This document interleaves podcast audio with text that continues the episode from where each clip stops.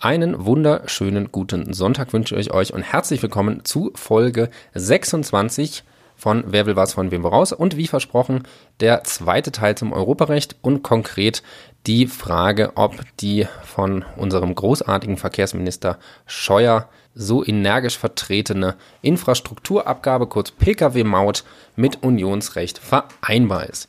Das schauen wir uns heute an anhand des Urteils des Gerichtshofes vom 18.06.2019. Und wer das Ganze nochmal nachlesen möchte, der kann einen Blick in die Rechtsprechungsübersicht, die RÜ Nummer 8 2019 werfen. Da ist das Ganze nochmal aufgeführt. Diese Woche war bei mir einigermaßen produktiv. Wir hatten eine sehr, sehr gute Sitzung in unserer Lerngruppe. Das war erstaunlich produktiv. Ich möchte fast sagen, es lag daran, dass einer der Teilnehmer gefehlt hat und äh, dadurch die Produktivität der verbliebenen drei, mich eingeschlossen, enorm gestiegen ist. Aber da er diesen Podcast auch hört, nehme ich das natürlich sofort wieder zurück und sage, dass da natürlich überhaupt kein Zusammenhang besteht. Ich sitze übrigens gerade in einem Hotelzimmer in Kolumbien, weil ich es leider bisher nicht geschafft hatte, diese Folge fertig zu machen. Und da es jetzt schon Samstagabend hier noch Samstagmittag ist, mache ich dann jetzt gerade die letzten Züge. Und wenn ihr im Hintergrund irgendwas hört, dann ist das meine wunderbare Begleitung, die sich diese Aufnahme live mit anhören darf und äh, ein oder andere Mal mit sehr vorantreibenden Kommentaren diese Folge bereichert hat. Vielleicht hört ihr das ein oder andere Mal etwas raus. Ich freue mich aber sehr, dass sie dabei ist. Das macht das Reisen immer sehr viel schöner.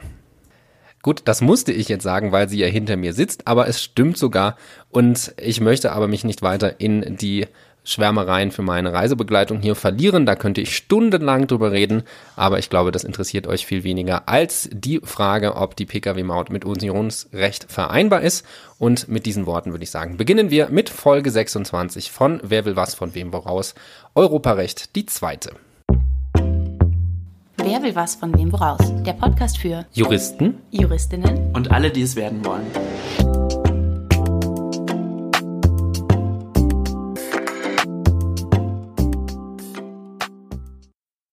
Und damit beginnen wir mit der Europarechtsprüfung der Pkw-Maut, konkret die Prüfung des Infrastrukturabgabengesetzes, was 2005 vom Bundesgesetzgeber verabschiedet wurde. Das sieht vor, dass für die Benutzung von Bundesfernstraßen für Personenkraftwagen bis zu dreieinhalb Tonnen zulässigen Gesamtgewicht eine Vignettenpflicht entsteht. Das heißt, für die Nutzung dieser Straße muss eine entweder Tages-, Wochen- oder Jahresvignette erworben werden. In Deutschland zugelassene Fahrzeuge müssen unabhängig davon, ob diese Straßen tatsächlich genutzt werden, eine Jahresvignette erwerben und nicht in Deutschland zugelassene Fahrzeuge müssen für die Nutzung eine solche Vignette erwerben, damit sie hier nicht im Folge der Missachtung dieser Vignettenpflicht mit Bußgeldern belegt werden. Die Gesetzesbegründung des Infrastrukturabgabengesetzes sieht vor, dass die Einführung der Infrastrukturabgabe aus Umweltschutzgründen und vor allem aus dem Grund eines Systemwechsels erfolgen soll, dass die Kraftfahrzeugstraßen nicht mehr steuerfinanziert, sondern nutzerfinanziert werden. So, das klingt ja alles erstmal gar nicht so schlecht und ist die Frage, warum das überhaupt unionsrechtswidrig sein könnte. Aber der Clou, den sich der größte Verkehrsminister aller Zeiten und aller, die der noch kommen werden, sich ausgedacht hat, ist eine gleichzeitige Änderung des Kraftfahrzeugsteuergesetzes. Und nach dieser Änderung des Kraftfahrzeugsteuergesetzes sollen in Deutschland zugelassene Fahrzeuge um den mindestens gleichen Betrag, der für die Jahresvignette fällig wird, von der Kraftfahrzeugsteuer entlastet werden. Und das Ganze soll auch erst wirksam werden, also die Änderung des Kraftfahrzeugsteuergesetzes soll erst zu dem Zeitpunkt wirksam werden, zu dem erstmalig die Infrastrukturabgaben erhoben werden. Jetzt hat der Nachbar Österreich die Auffassung, dass diese Regelung mit Unionsrecht nicht vereinbar sei, weil sie zusammen mit dieser Steuerermäßigung beurteilt werden müsste und dann eine Benachteiligung für im Ausland zugelassene und speziell europäische Fahrzeuge bestehe, weil im Endeffekt nur sie die Last der Infrastrukturabgabe tragen müssen, weil ja deutsche Fahrzeughalter von der Infrastrukturabgabe de facto befreit sind durch eben diese Änderung des Kraftfahrzeugsteuergesetzes. Konkret verletzt sehen sie die Warenverkehrsfreiheit, die Dienstleistungsfreiheit und im Endeffekt auch das allgemeine Diskriminierungsverbot.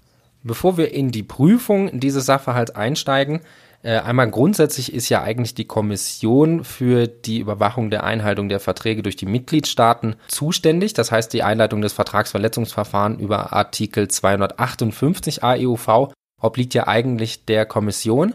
Wenn diese aber untätig bleibt, dann hat auch ein Mitgliedstaat die Möglichkeit von der sogenannten Staatenklage Gebrauch zu machen. Das ist dann Artikel 259 des AEUVs und diese prüfen wir dann jetzt mal. Kurz noch der Vorarbeitervermerk, um uns auf die wichtigsten Dinge zu konzentrieren. Der Vollzug der Infrastrukturabgabe ist nicht zu prüfen und auch Artikel 92 des AEUV sowie sekundäres Unionsrecht bleiben hier außer Betracht. Also erstmal der Obersatz. Wir prüfen die Vereinbarkeit mit Unionsrecht der Infrastrukturabgabe und diese ist natürlich dann mit Unionsrecht vereinbar, wenn sie weder das allgemeine Diskriminierungsverbot noch eine der Grundfreiheiten verletzt. Das erste, was, wenn man das Urteil des Gerichtshofes liegt, auffällt, ist, dass die einsteigen mit der Prüfung des allgemeinen Diskriminierungsverbots aus Artikel 18 Absatz 1 AEUV, dieser Aufbau ist ja deswegen bemerkenswert, weil ja normalerweise mit den spezielleren Grundfreiheiten angefangen wird und wenn diese nicht eröffnet sind und deswegen einen Anwendungsbereich des allgemeinen Diskriminierungsverbots offen lassen, dass dieses dann am Ende geprüft wird. Jetzt hat der Gerichtshof mit dem allgemeinen Diskriminierungsverbot angefangen und ja, weiß ich nicht, ob das relevant ist in der Klausur oder nicht, aber zumindest der Aufbau wird so vom Gerichtshof durchgeführt. Deswegen ganz am Anfang erstmal die Frage, ob das allgemeine Diskriminierungsverbot überhaupt anwendbar ist, was ja wie gesagt nur der Fall ist, wenn das allgemeine Diskriminierungsverbot nicht durch besondere Diskriminierungsverbote aus dem AEUV verdrängt wird. Das allgemeine Diskriminierungsverbot wird ja konkretisiert unter anderem im Bereich des freien Warenverkehrs, Artikel 34, in Verbindung mit Artikel 36, der Arbeitnehmerfreizügigkeit in Artikel 45 und dem freien Dienstleistungsverkehr in Artikel 56 und 62 AEUV. Und was der EuGH jetzt dazu sagt, ist, dass diese Diskriminierungsverbote sich allgemein auf berufliche oder gewerbliche Tätigkeiten beziehen, private Handlungen davon aber nicht erfasst sind und deswegen das allgemeine Diskriminierungsverbot zumindest für private Fahrten noch Anwendung findet. Damit können wir das allgemeine Diskriminierungsverbot aus Artikel 18 Absatz 1 AEUV anwenden. Und die nächste Frage ist, ob überhaupt ein Sachverhalt mit Unionsrechtsbezug vorliegt. Einerseits kann man hier auf Artikel 90 des AEUV abstellen, also das gemeinsame Verkehrsrecht, zu dessen Durchführung und Entwicklung die EU verpflichtet ist und was natürlich irgendwie auf der Hand liegt, deutsche Bundesfernstraßen können nicht nur von Deutschen benutzt werden, sondern auch von europäischen Mitbürgerinnen und Mitbürgern und deswegen liegt hier auch ein Sachverhalt mit Unionsrechtsbezug vor. Dann brauchen wir noch eine Diskriminierung und zwar ist in Artikel 18 Absatz 1, also dem allgemeinen Diskriminierungsverbot, sowohl die unmittelbare Diskriminierung aus Gründen der Staatsangehörigkeit, natürlich, erfasst und auch die mittelbare Diskriminierung. Das heißt, dass durch die Anwendung anderer Unterscheidungsmerkmale als der Staatsangehörigkeit dann trotzdem mittelbar die Staatsangehörigkeit diskriminiert wird.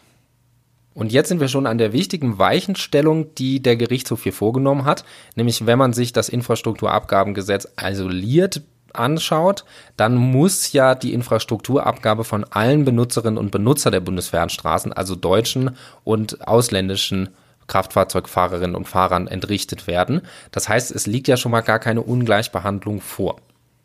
Aber der Gerichtshof sagt auch, das Infrastrukturabgabengesetz kann nicht isoliert betrachtet werden, sondern muss zusammen mit der Änderung des Kraftfahrzeugsteuergesetzes betrachtet werden und führt dafür die Gründe an, dass, dass beide Gesetze zum gleichen Tag in Kraft treten sollen und die Rückerstattung der Kraftfahrzeugsteuer in Höhe der Infrastrukturabgabe an die Erhebung der Infrastrukturabgabe gekoppelt ist. Also diese Gesetze sind nicht voneinander zu trennen und deswegen gesamt zu betrachten, wenn es um die Frage der Unionsrechtskonformität des Infrastrukturabgabengesetzes geht. Außerdem wird ja die Kraftfahrzeugsteuer in gleicher Höhe wie die Infrastrukturabgabe erstattet. Also auch hier drängt es sich ja schon auf, das Ganze gesamt zu betrachten. Und damit betrachten wir jetzt im Folgenden die Infrastrukturabgabe immer zusammen mit der Senkung der Kfz-Steuer. Und die Frage ist, ob in dieser Kombination ausländische Fahrzeugführer und Fahrzeugführerinnen mittelbar diskriminiert werden können. Ich meine, unmittelbar diskriminiert werden sie nicht, weil das Merkmal der Staatsangehörigkeit gar nicht genannt ist. Deswegen bleibt hier nur eine mittelbare Diskriminierung noch, die zu prüfen ist. Und wenn man beide Gesetze dann zusammen betrachtet, dann obliegt ja im Endeffekt nur ausländischen Fahrerinnen und Fahrern die Infrastrukturabgabe, wenn deutsche Kraftfahrzeughalterinnen und Halter in der Kfz-Steuer entlastet werden. Somit liegt die wirtschaftliche Last der Infrastrukturabgabe tatsächlich nur bei nicht deutschen Fahrerinnen und Fahrern und somit hat man eine mittelbare Diskriminierung in der Infrastrukturabgabe in Verbindung mit der Änderung des Kraftfahrzeugsteuergesetzes. Somit haben wir festgestellt, dass eine mittelbare Diskriminierung vorliegt. Jetzt prüfen wir, ob diese vielleicht gerechtfertigt sein könnte. Dazu bräuchten wir zunächst ein legitimes Ziel. Dann müsste die Änderung des Kraftfahrzeugsteuergesetzes in Verbindung mit dem Infrastrukturabgabengesetz auch geeignet sein, dieses legitime Ziel zu erreichen. Und dies müsste auch noch erforderlich sein, um dieses legitime Ziel zu erreichen. Erstes legitime Ziel könnte sein der Umweltschutz. Dieses ist ja auch in der Gesetzesbegründung zum Infrastrukturabgabengesetz als Grund für die Gesetzeseinführung genannt. Und natürlich ist der Umweltschutz ein legitimes Ziel, den ein Staat verfolgen kann. Was der Gerichtshof aber auch sagt, ist, dass die Infrastrukturabgabe dazu nicht geeignet ist, dieses Ziel überhaupt zu erreichen weil de facto nur die Halter und Fahrer von in anderen Mitgliedstaaten als in Deutschland zugelassenen Fahrzeugen betroffen sind. Und somit ist es überhaupt nicht geeignet, dass in Deutschland dadurch die Fahrten von Kraftfahrzeugen reduziert werden, was ja im Endeffekt der einzige umweltschützende Aspekt des Gesetzes wäre. Somit ist die Maßnahme zur Erreichung des legitimen Ziels Umweltschutzes nicht geeignet und somit auch aus diesem Grunde nicht gerechtfertigt. Als weiteres Ziel ist genannt ein Systemwechsel. Das heißt, dass die Finanzierung der Straßeninfrastruktur nicht mehr aus Steuern erfolgen soll, sondern Nutzerentgelt bezogen. Und der Gerichtshof lässt jetzt in seiner Entscheidung offen, ob dies überhaupt ein legitimes Ziel ist. Das heißt, grundsätzlich kann es das wohl schon sein, aber auch hier legt der Gerichtshof dar, dass die Einführung des Infrastrukturabgabengesetzes in Verbindung mit der Änderung des Kraftfahrzeugsteuergesetzes auch gar nicht geeignet sind, einen Wechsel des Systems von einer steuerbezogenen Finanzierung zu einer nutzerentgeltbezogenen Finanzierung voranzutreiben. Und unabhängig davon, ob man das als legitime Ziel akzeptiert oder nicht, sagt der Gerichtshof hier, dass diese Maßnahme auch dafür nicht geeignet ist und nennt da zwei Gründe. Einmal ist die Infrastrukturabgabe zumindest von deutschen Kraftfahrzeughalter und Halterinnen auch dann zu entrichten, wenn diese die Bundesfernstraßen gar nicht benutzen, weil es pauschal für alle in Deutschland zugelassenen Fahrzeuge verpflichtend ist. Das heißt, da ist es schon so ein bisschen schwierig zu sagen, man macht das von der Nutzung der Straßen abhängig und dann müssen es trotzdem alle zahlen, also eigentlich wie eine Steuer. Außerdem hat Deutschland keinerlei Angaben dazu gemacht, inwieweit die Finanzierung über eine Infrastrukturabgabe überhaupt die Steuerfinanzierung, die sowieso ja in die Bundesfernstraßen fließt, die reine Steuerfinanzierung übersteigen würde. Deswegen ist die Frage, ob diese Maßnahme überhaupt angemessen ist, um die Finanzierung der Infrastruktur voranzutreiben. Und im Endeffekt einfach die Frage, inwieweit eine benutzer- oder verursacherbedingte Finanzierung dadurch überhaupt gegeben ist, dass ausschließlich die Halterinnen und Fahrerinnen von in anderen Mitgliedstaaten als in Deutschland zugelassenen Fahrzeugen zu dieser Infrastrukturabgabe verpflichtet sind, weil ja in Deutschland zugelassene Fahrzeuge durch die Steuer wieder entlastet würden. Also irgendwie ergibt diese Argumentation von Deutschland, dass es einen Systemwechsel darstellen soll, einfach keinen Sinn. Und deswegen ist die Maßnahme auch nicht geeignet, diesen Systemwechsel, wenn man ihn denn als legitimes Ziel sehen würde, überhaupt zu erreichen. Danke, Dobrindt und Scheuer. Das heißt, wir haben einen Verstoß gegen das allgemeine Diskriminierungsverbot aus Artikel 18 Absatz 1 AEOV. Und da wir ausnahmsweise hier mit eingestiegen sind, prüfen wir jetzt noch die spezielleren Grundfreiheiten. Angefangen mit der wahren Verkehrsfreiheit aus Artikel 34 AEUV. Das bezieht sich dann auf Fahrten, die keine private, sondern gewerbliche oder berufliche Veranlassung haben.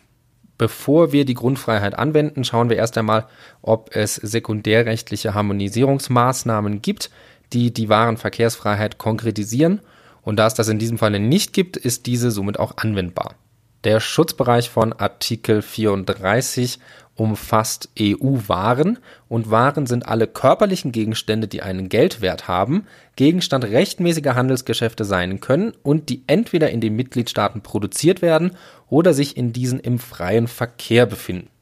Der Gerichtshof sagt hier, dass die Maßnahme schon dazu geeignet ist, den Warenverkehr zu beeinträchtigen, nämlich wenn die Waren in einem nicht in Deutschland zugelassenen Pkw bis 3,5 Tonnen zulässiges Gesamtgewicht transportiert werden, dann beeinträchtigt das die Warenverkehrsfreiheit.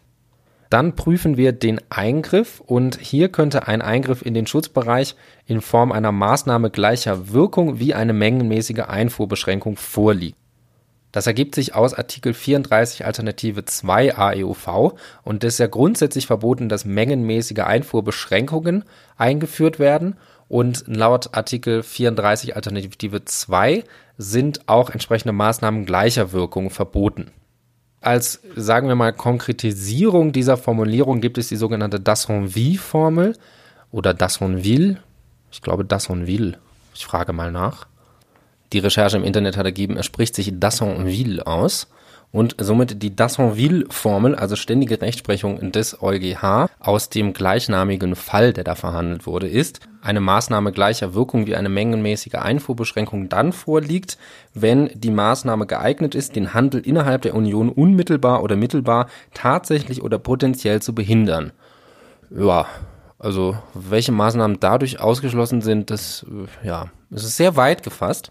Der EuGH hat das auch irgendwann festgestellt, dass er sich mit dieser Formel so ein bisschen ins eigene Fleisch geschnitten hat und hat das nochmal konkretisiert durch die sogenannte Keck-Formel, auch aus dem gleichnamigen Fall. Und nach dieser Keck-Formel sind von der wahren Verkehrsfreiheit nach Artikel 34 nur Maßnahmen betroffen, die keine Verkaufsmodalitäten darstellen, sondern produktbezogene Regelungen. Das heißt, alles, was die Art und Weise regeln, in der Waren vermarktet werden, das sind Verkaufsmodalitäten, die sind von Artikel 34 nicht erfasst und nur produktbezogene Regelungen können den Schutzbereich der Warenverkehrsfreiheit berühren. Erster Schritt, also nach der Dassonville-Formel, ist die Maßnahme geeignet, den Warenverkehr zwischen den Mitgliedstaaten zu behindern. Und nach der Keck-Formel handelt es sich auch um eine produktbezogene Regelung und keine Verkaufsmodalität. Und deswegen ist hier der Schutzbereich von Artikel 34, also der Warenverkehrsfreiheit, eröffnet. Somit haben wir einen Eingriff in den Schutzbereich durch die Maßnahme der Bundesrepublik Deutschland und die Frage ist, ob dieser Eingriff noch gerechtfertigt sein könnte. Das geht durch einen der in Artikel 36 AUV genannten Gründe des Allgemeininteresses oder durch zwingende Erfordernisse. Das könnten dies rechtfertigen und hier könnten ja wieder Umweltschutz oder das Ziel des Systemwechsels, die wir auch schon im Allgemeindiskriminierungsverbot nach Artikel 18 geprüft haben, einschlägig sein. Aber auch da haben wir sie ja schon abgelehnt. Deswegen gibt es auch hier keine Rechtfertigung, auch wenn dies bei Maßnahmen gleicher Wirkung wie mengenmäßigen Beschränkungen durchaus relativ einfach möglich wäre. Somit haben wir auch einen nicht gerechtfertigten Eingriff in die wahren Verkehrsfreiheit aus Artikel 34. Und als nächstes prüfen wir noch die Dienstleistungsfreiheit aus Artikel 56. Grundsätzlich erstmal die Frage, ob diese überhaupt neben Artikel 34 anwendbar ist.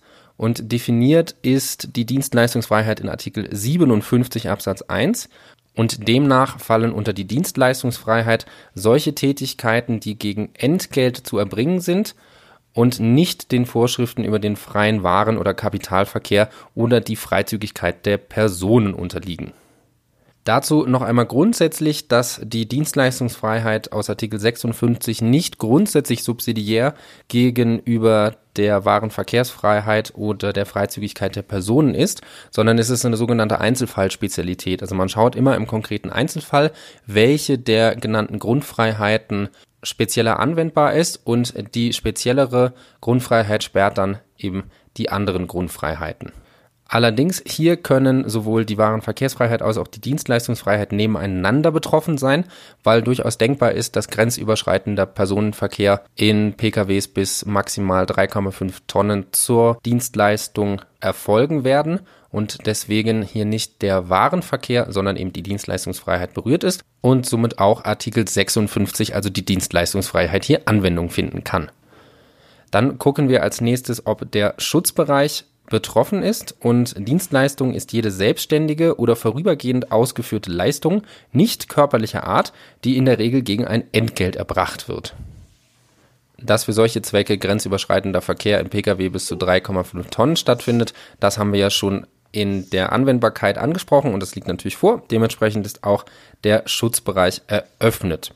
Als nächstes brauchen wir dann noch einen grenzüberschreitenden Bezug und der ist ja allein da schon gegeben, dass die Dienstleistung von europäischen Ausländern in Deutschland erfolgen kann und aber auch, was ebenfalls unter die Dienstleistungsfreiheit nach Artikel 56 gefasst wird, ist die passive Dienstleistungsfreiheit. Das heißt, dass sich jeder europäische Bürger in ein anderes europäisches Land bewegen kann, um dort eine Dienstleistung in Anspruch zu nehmen. Und zur Inanspruchnahme der aktiven oder passiven Dienstleistungsfreiheit ist innereuropäisch ein Grenzübertritt erforderlich und somit liegt auch ein grenzüberschreitender Bezug der Maßnahme vor, wenn dann PKWs über die Infrastrukturabgabepflichtige deutsche Bundesfernstraße rollen. Das heißt, der sachliche Schutzbereich ist eröffnet. Persönlicher Schutzbereich erfasst alle Staatsangehörigkeiten der EU-Mitgliedstaaten also die Unionsbürger nach Artikel 9 Satz 2 EOV bzw. 20 Absatz 1 Satz 2 AEOV sowie alle Gesellschaften, die nach dem Recht eines Mitgliedstaates gegründet wurden und ihren Sitz in einem Mitgliedstaat haben. Das ergibt sich dann aus Artikel 62 in Verbindung mit Artikel 54 des AEOV. Und der persönliche Schutzbereich, naja, wir prüfen das ja hier abstrakt und die Möglichkeit besteht, dass solche Gesellschaften oder Personen, also Unionsbürger, hier betroffen sind. Deswegen ist auch der persönliche Schutzbereich eröffnet. Dann muss noch die Infrastrukturabgabe eine Beschränkung der Dienstleistungsfreiheit darstellen. Und es ist ja durchaus denkbar, dass die Kosten einer Dienstleistung bezogen auf die aktive Dienstleistungsfreiheit erhöht werden, wenn die Infrastrukturabgabe in die Dienstleistung eingepreist werden muss. Und auch die passive Dienstleistungsfreiheit kann betroffen sein, wenn EU-Ausländer abgeschreckt werden, zur Inanspruchnahme einer Dienstleistung nach Deutschland zu fahren, weil sie die Infrastrukturabgabe nicht zahlen möchten. Somit liegt eine Beschränkung der Dienstleistungsfreiheit vor. Diese Beschränkung könnte jedoch gerechtfertigt sein und das ist sie dann, wenn mit ihr ein berechtigtes und mit dem Vertrag zu vereinbarendes Ziel verfolgt wird und wenn sie durch zwingende Gründe des allgemeinen Interesses gerechtfertigt ist, wenn die Maßnahme dann geeignet ist, dieses Ziel zu verfolgen und auch nicht über das Erforderliche hinausgeht. Wir haben ja schon geprüft, die legitimen Ziele Umweltschutz und Systemwechsel sind beide mit dieser Maßnahme nicht zu erreichen, denn dafür ist sie ungeeignet. Somit kann auch diese Maßnahme in Bezug auf die Dienstleistungsfreiheit nicht gerechtfertigt sein und somit liegt auch ein Eingriff in die Dienstleistungsfreiheit nach Artikel 56 AEUV vor. Und das ist dann auch das Ergebnis. Die Infrastrukturabgabe in Verbindung mit der Änderung des Kraftfahrzeugsteuergesetzes brillanter Schachzug, ich möchte das nochmal betonen, verstößt sowohl gegen das allgemeine Diskriminierungsverbot nach Artikel 18 als auch gegen die Dienstleistungsfreiheit nach Artikel 56 und auch noch gegen die Warenverkehrsfreiheit aus Artikel 34 jeweils AEUV und ist somit mit Unionsrecht nicht vereinbar.